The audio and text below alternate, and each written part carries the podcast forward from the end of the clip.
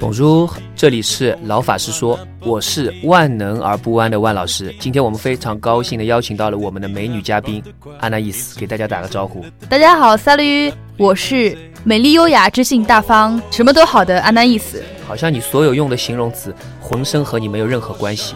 万老师，好像你你和那个魅力和浪漫也没有什么关系啊。所以我们两个人今天坐在一起，因为大家都是和浪漫没有关系的人。和什么性感啊都没有关系的人，今天来给你们做节目。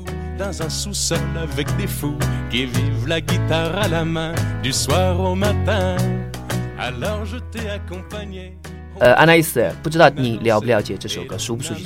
我不应该问你这个问题，完全问错对象了，因为你不是这个年代的人。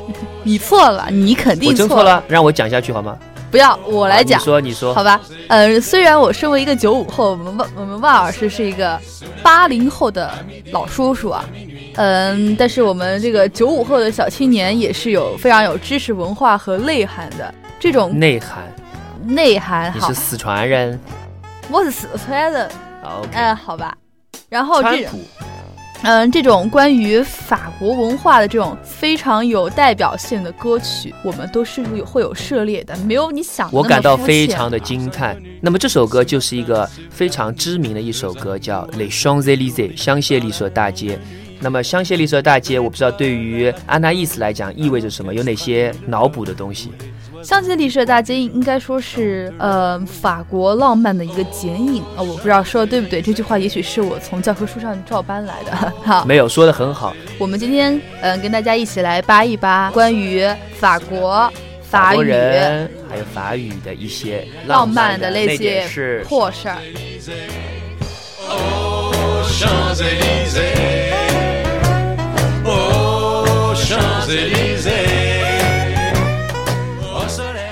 那么说到浪漫，不知道对于安娜伊斯来讲，是不是你只是看脸的？这个世界上浪漫的事有那么多，为什么非得看脸呢？对的，我觉得我就只看脸。我可能觉得对对于女孩子来讲，浪漫基本都是看脸。比如说宋仲基，无论做任何事情，壁咚，你可能会觉得他很浪漫。但是你想象换成另外一个长得那个一点的话，你是不是上去两大巴掌，觉得他是耍流氓呢？万万老师，如果你敢对我做这事儿，我肯定踹你。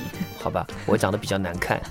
法国帅哥确实也真的很帅，嗯，不只是我吧，可能我觉得浪漫对你来说就是法国女人那种美丽大方的那种曼妙的身姿，你说是吧，万瑞叔？呃，可能你想多了，我倒是觉得意大利男人比法国男人更帅。很多人一看到意大利国家队出场，不都疯掉了吗？男人也疯掉了。我觉得万老师你很有弯的倾向啊，你虽然。标榜自己不弯，你可心里的潜台词也是直到现在为止，弯成蚊香。直到现在为止，我可能还没有发现这个倾向。好的，说到浪漫，还有就是法餐。法餐嘛，看上去都很精致，但是其实我每一次吃的话都吃不饱，最后我都是问服务员，能不能给我再来点面包和黄油，就着这个把把肚子给填饱了。因为人是铁，饭是钢嘛，吃饱最重要。Baguette 是吧？对，Baguette。Baguette 就是这个法语的发音要回去练练啊。好的，好的，就是 baguette，好吧，是法棍嘛？法棍在中国其实卖的蛮贵的，但是在法国也就是每天吃的好像是每天吃。对的，法棍我不知道你看过一篇文章没有？法棍可以做很多用途，可以当自行车车把，可以当扁担，可以做任何事情，可以撬东西都可以当，因为它很硬，还可以防狼。是的，啊，当然这个东西你不太需要，我觉得，因为没有狼嘛。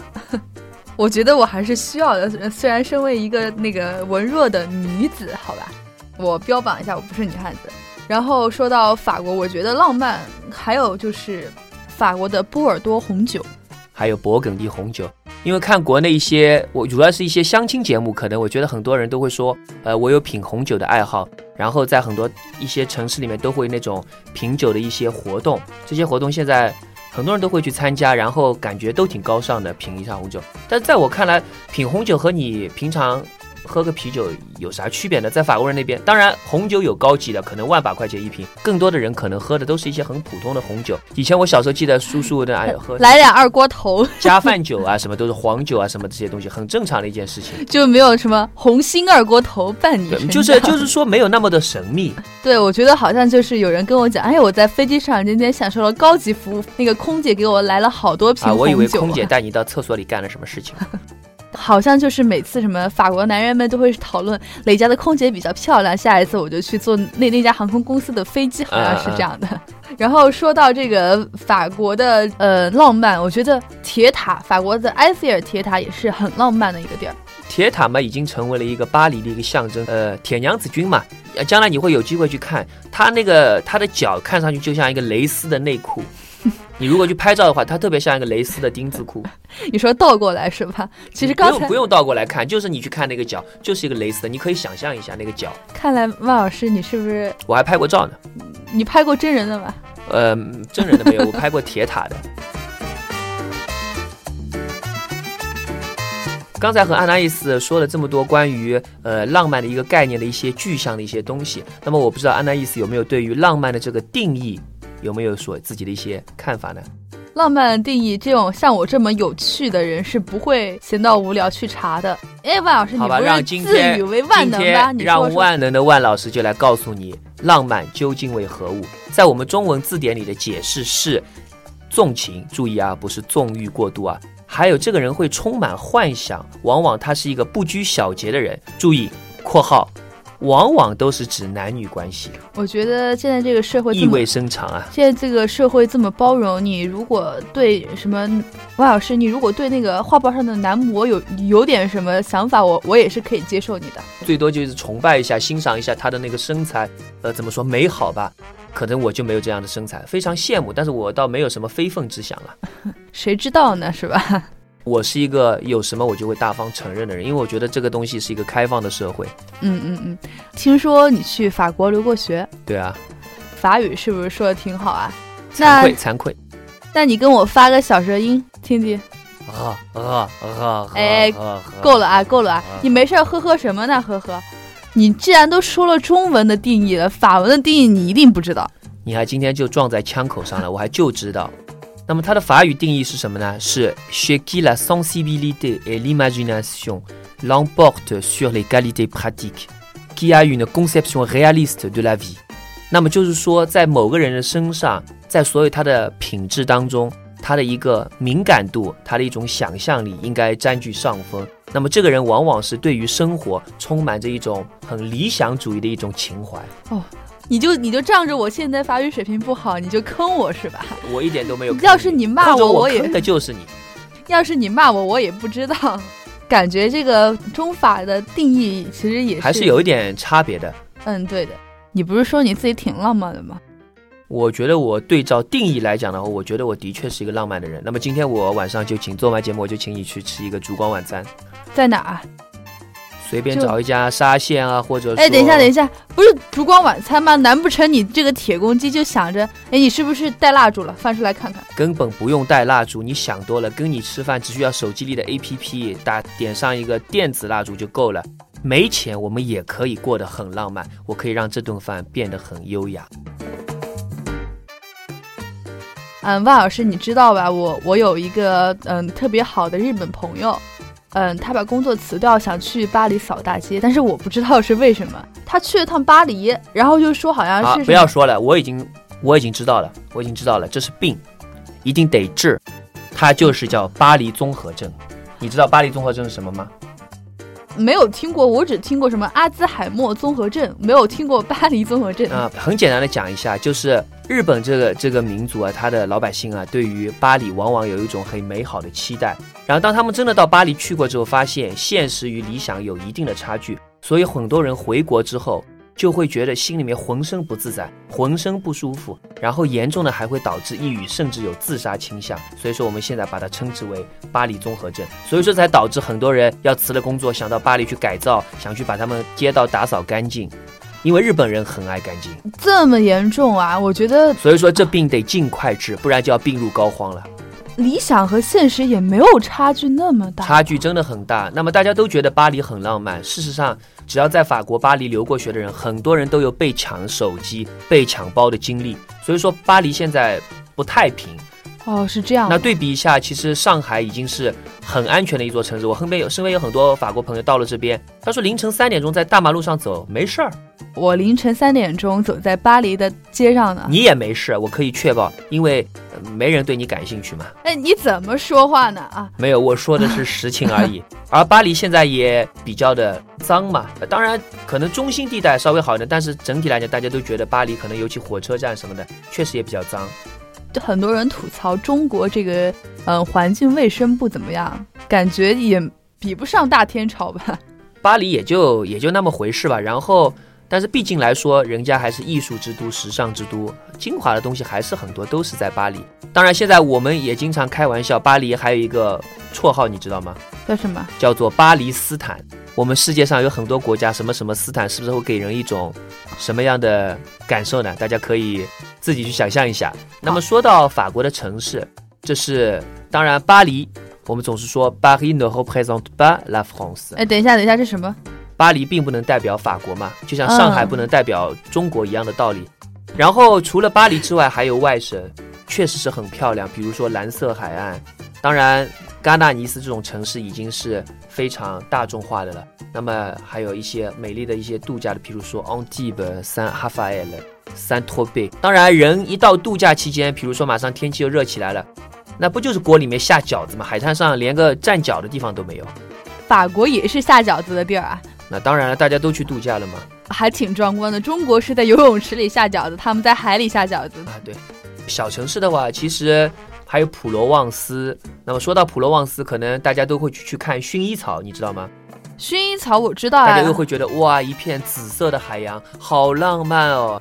其实说穿了，不就给台湾电视剧给害了吗？哎，我觉得如果我的男朋友以后带我去看薰衣草，然后在薰衣草花海面前向我表白，也也确实蛮浪漫的。但愿如此吧。但愿首先你得先找到一个男朋友。哎，你你就欺负我是个单身狗吧？没有，祝你好运。呃，然后说到这个普罗旺斯，我不知道你知不知道，很多中国人都会觉得看薰衣草是一件很浪漫的事情，你知道缘由吗？好像我小时候看过一个叫什么电视剧，我是不是暴露年龄了？没有，你的电视剧叫什么名字？嗯、好像叫《薰衣草恋人》，是是台湾的电视剧。好吧，还有一部电视剧比这个更早，是一部琼琼瑶剧，叫做《一帘幽梦》。男主角有费云帆，还有一个紫菱。那费云帆就带着紫菱到了法国，发生了很多美好的故事。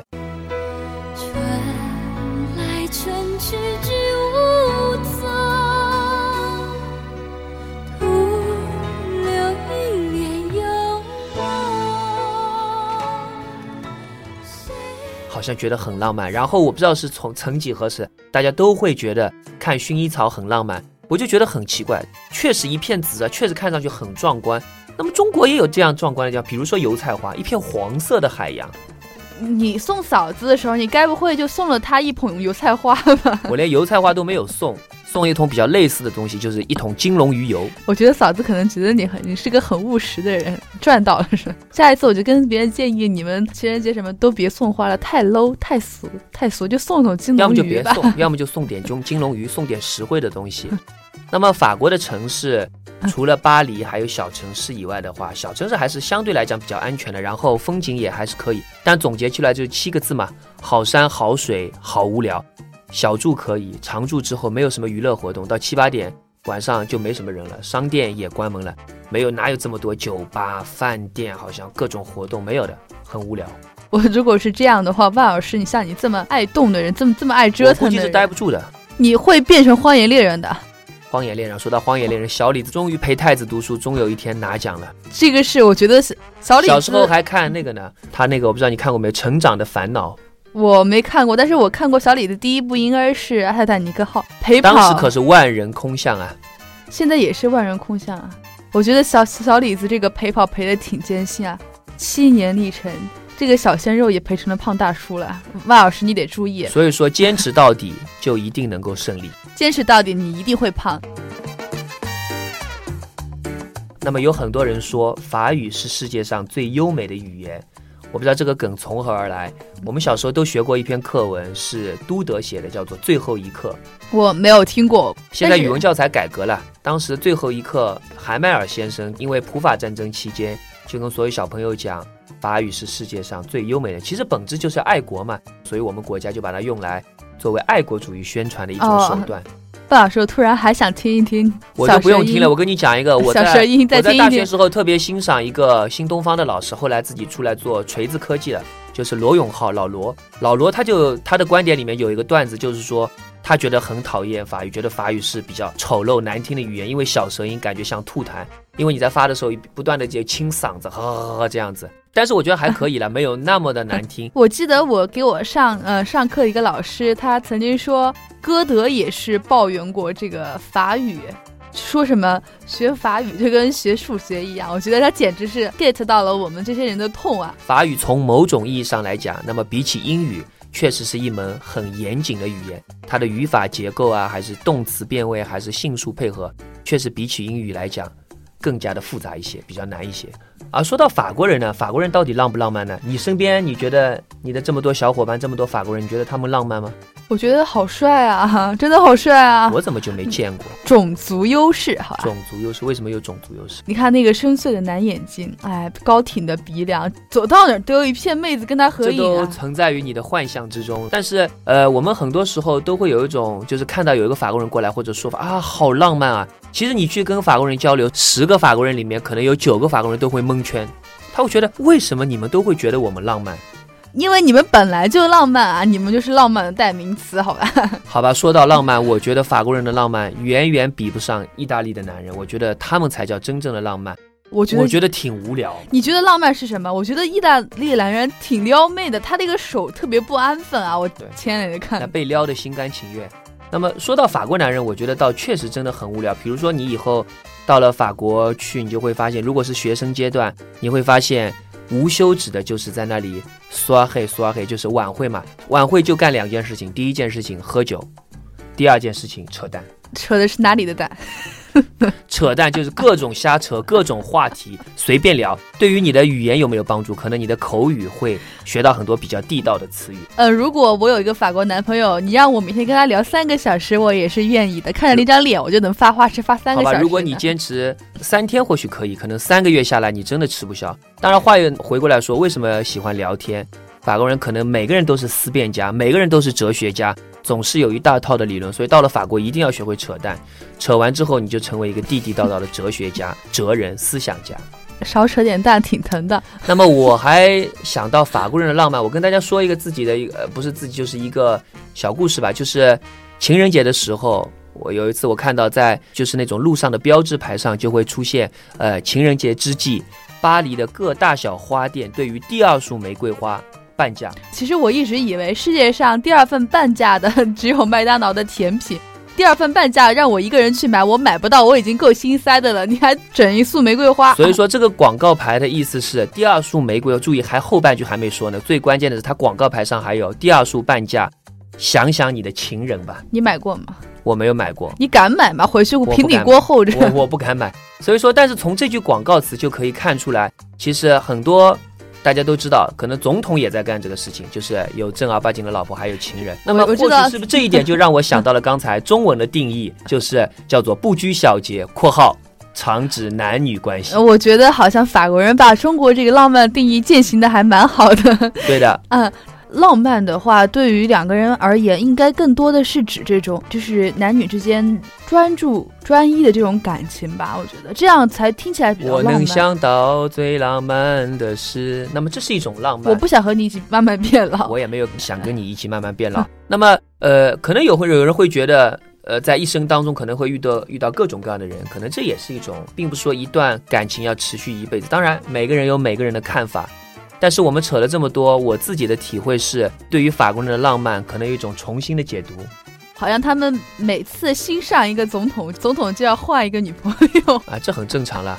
而法国人的浪漫，可能真的是非常的浪漫，又浪又慢。那么浪是指什么呢？他们可能浪浪荡荡就出去浪去了，就出去 happy 去了。因为大家都知道，法国人让我们真的是羡慕、嫉妒、恨的，就是每年的带薪休假，一到七八月份的时候，都到海边去度假了。嗯，听说法国人是不是天天罢工？罢工嘛，常有的，主要是像我们这种穷学生碰到的罢工，基本都是以公共交通为例，比如说经常公交车啊、地铁啊、Air 和 Air 经常罢工。罢工嘛无所谓，正是这种闲适的心，想罢就罢，生老病死都有国家管着，是不是也让他们从某种意义上来讲，让我们觉得他们是一个很浪漫，因为他们无所谓，不 care 生死嘛。我也不 care 啊，万老师，我想罢工了，我走了，反正这个工就这么地，又没什么人听，好吧，你走吧，你走了就别再回来。那我就走啊，我不回来了呀。好了好了，开玩笑，把节目做完了，还要去吃饭呢。说到浪，他们真的是假期特别的多，嗯每年基本上，我估计一一大半时间都在休息。他们是把工作和生活能够比较分得开的，这一点我觉得确实我们需要好好去你蛮学习一下羡慕的，蛮非常羡慕。那么说到慢，有没有看过一部电影叫做《疯狂动物城》？你觉得他们是树懒，所以就不能快了吗？闪电，闪电，好久不见，见到你真高兴，伙计。我也很高兴。嗯，我是动物城朱迪警官，你好吗？我哈过得哈哈哈，好，What can 看 I do for you? OK，你觉得里面的这个树塔长得像谁？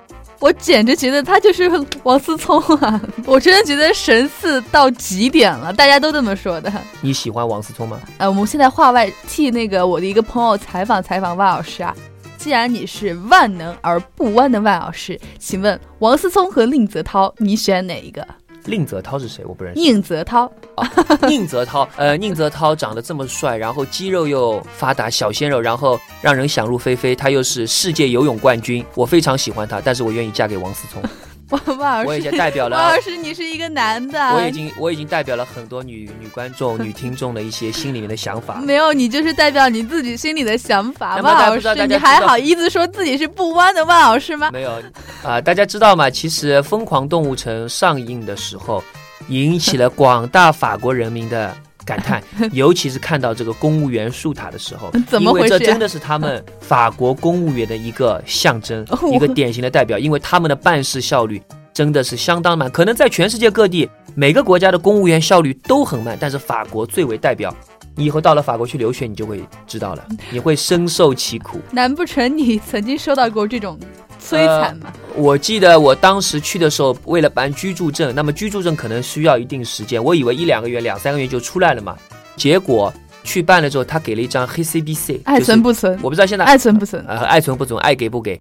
黑 CBC 呢，就是收据的意思，就是说你办了这个居住证，他给你一张凭条，然后法国人信誓旦旦的说，哎，我们这个是具有效率的，法律效力的。当时不是申根签嘛，你可以拿着这个出境，你可以到申根国去旅游。结果不就有小伙伴被查下，在捷克被查的，杰 克不认识法语，要打电话问，那法国人又不理，又是个周末，所以说最后就就只能坐火车再回来了。好惨啊，真人真好事惨啊！那么我是到什么时候呢？是我是办了大概大半年，我估计有八九个月才把那张居住证给拿到了。我有小伙伴到回来前才刚刚拿到。那么因为居住证会影响什么呢？会影响你拿房补，因为嗯，对于到法国去留学的人，大家都知道房补是很重要的一项，就是对，租的话是一个公呃一个小的 studio 可能是四百欧，可能光房补就会给你两百多，就是自己哇，很很可观的一笔数目。所以说这么少，那么效率低，我们得忍受。哎，反正到了法国，你会体会到 rendezvous 很重要，你做什么事情都要 rendezvous，到银行去要 rendezvous，看病也得 rendezvous，到哪里都给约，都得约，都得约。万万叔说，我们约个病，我们我们俩约个病，我觉得我们俩挺适合一起约着去看看心理医生的蛇。蛇精病。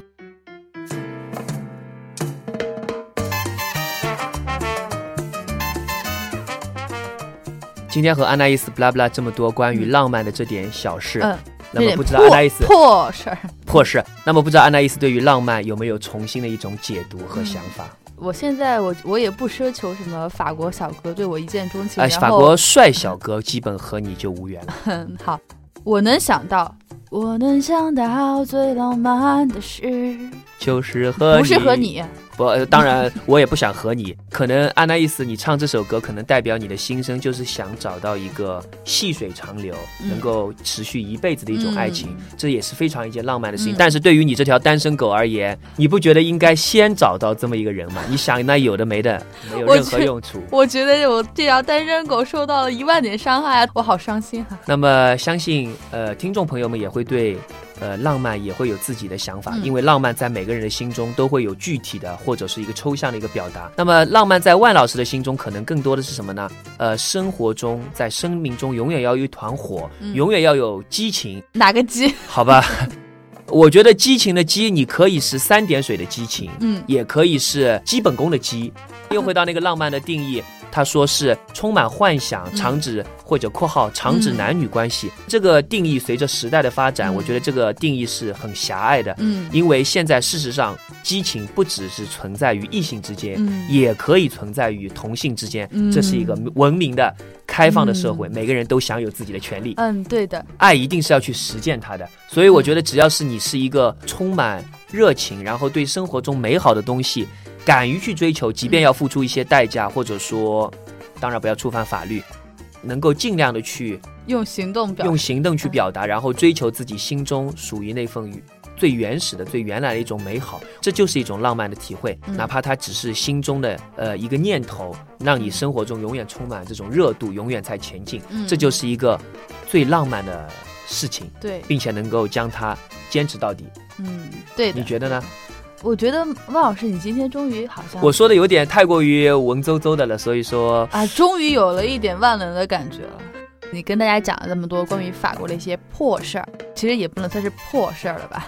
呃，如果听众朋友身边或者是自己身上有什么浪漫的故事，欢迎积极的跟我们分享。如果你对万老师有什么意见，或者对我们本期节目有什么意见，呃对我不会有什么意见的。呃，欢迎在留言区给我们留言，我们都会看到的。们下一次都会跟大家一起嗯来挑选一些跟大家分享。那么好吧，今天我们节目就说到这里。嗯我是万能而不弯的万老师，让我们下次再见。再见，au revoir。À la prochaine, merci。